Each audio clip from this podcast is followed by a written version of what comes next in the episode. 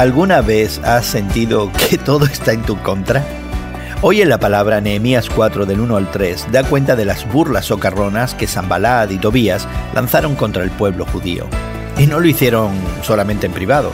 Zambalat los ridiculizó ante sus compañeros y el ejército de Samaria. Los llamaron débiles e hicieron burla de su trabajo de reconstrucción diciendo, hasta una zorra se sube a ese montón de piedras y lo echa abajo. Nehemías los encaró inmediatamente.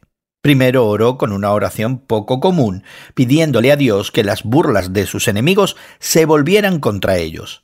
Y añadió, No pases por alto su maldad ni olvides sus pecados.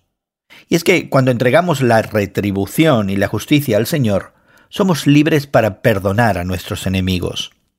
En segundo lugar, a pesar de la oposición y la burla, el trabajo no se detuvo.